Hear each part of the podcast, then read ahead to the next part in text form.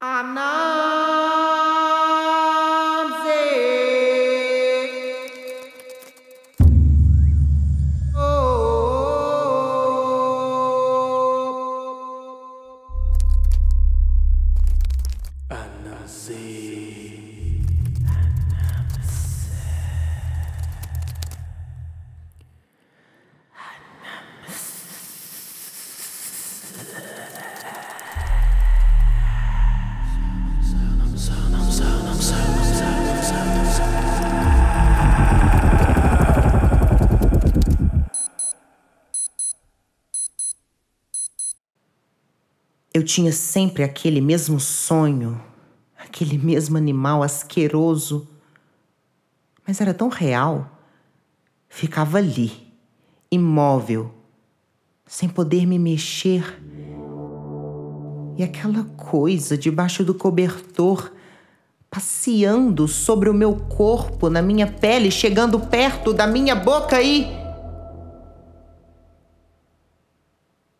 Ainda acordada, Conseguia sentir cada parte onde as suas patas cabeludas passearam durante todo o meu sono. Não me bastava o pesadelo, ainda tinha que ficar ali, meio acordada, meio dormindo, aquela coisa entre dois mundos. Mas ainda assim, mesmo que parada, atenta. Sempre fui muito observadora até mesmo nos sonhos. Cuidado, hein? Quando viajava nas férias o dia todo pela estrada, para ir para a casa dos meus avós, aproveitava aquela chuva de imagens rompidas em alta velocidade num longo percurso no tempo. Monocromático, vários tons de verde, a janela do ônibus se transformava numa grande lente. E aí, como num lapso, num frame, num reflexo, num instante tão forte e eterno dos sentidos, mas tão fugaz no tempo, eu conseguia ser capturada por algo singular. Sempre tive esses momentos tão vivos, tão belos, que pareciam que meus olhos eram o reflexo de uma grande tela, ou de uma fotografia ou de várias fotografias em milhares de quadros por segundo, nesses momentos únicos, mas tão rápidos, eu tinha uma sensação tão intensa, tão viva de mim mesma. Era como se naquele instante toda a vida estivesse condensada e pudesse ser expectada como se viver fosse estar na tela de um grande filme, como se tudo estivesse no seu lugar, conforme o planejado, ensaiado, na ordem das coisas, na função específica da cena. Eu realmente queria que meus olhos pudessem de fato capturar e registrar tudo. Não só as imagens, mas o cheiro de bebê, o voal de tule branco transparente sobre a testa, a sensação familiar, porém indizível, que me atravessava a cada instante de momento sublime. Já faz tempo. Tempo que tô atrasada.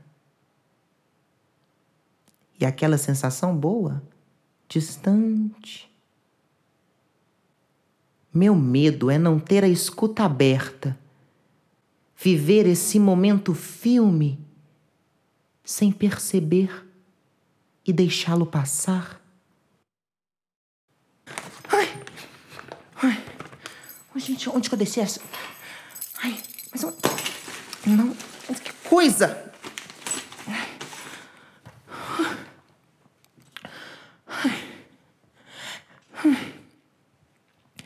Era mais um dia daquele, sabe? Que você tá com pressa.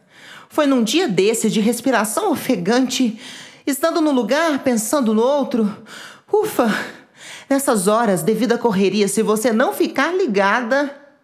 Ih, já passou! Assim como eu, outros desconhecidos me acompanhavam ali, impacientes, mas à espera. Foi quando eu senti um formigamento no pé. O senhor de trás, atento, olhou para mim e. Moça, não se mexa. Ai, meu Deus. Se inclinou. Eu não queria nem acreditar. Não consegui nem olhar para baixo. Foi então que, ao retirar aquela coisa de mim, a aranha. Sim, moça, aranha. Ah, sei. Para me acalmar, ele me contou uma história.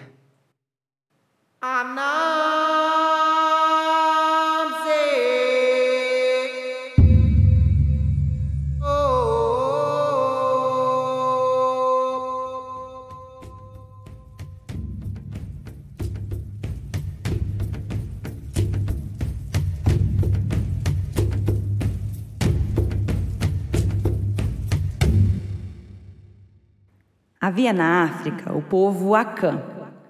Eles não ficaram marcados por grandes feitos, obras de arte, não.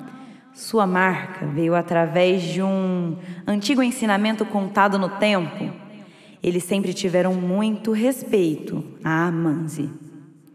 Conseguiram, através das pequenas teias dessa espécie de aranha, compreender todas as coisas.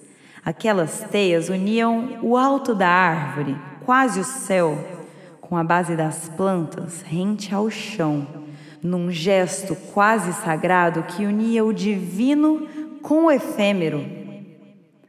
Para o povo Akan, Anansi era o responsável por forjar os grandes moldes da expressão da natureza e da expressão da gente.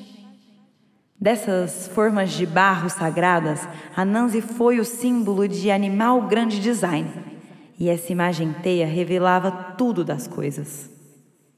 Quando Niame ouviu Anansi dizer que queria comprar suas histórias, o preço de minhas histórias, Anansi, é que você traga os marimbondos que picam como fogo e a fada que nenhum homem viu.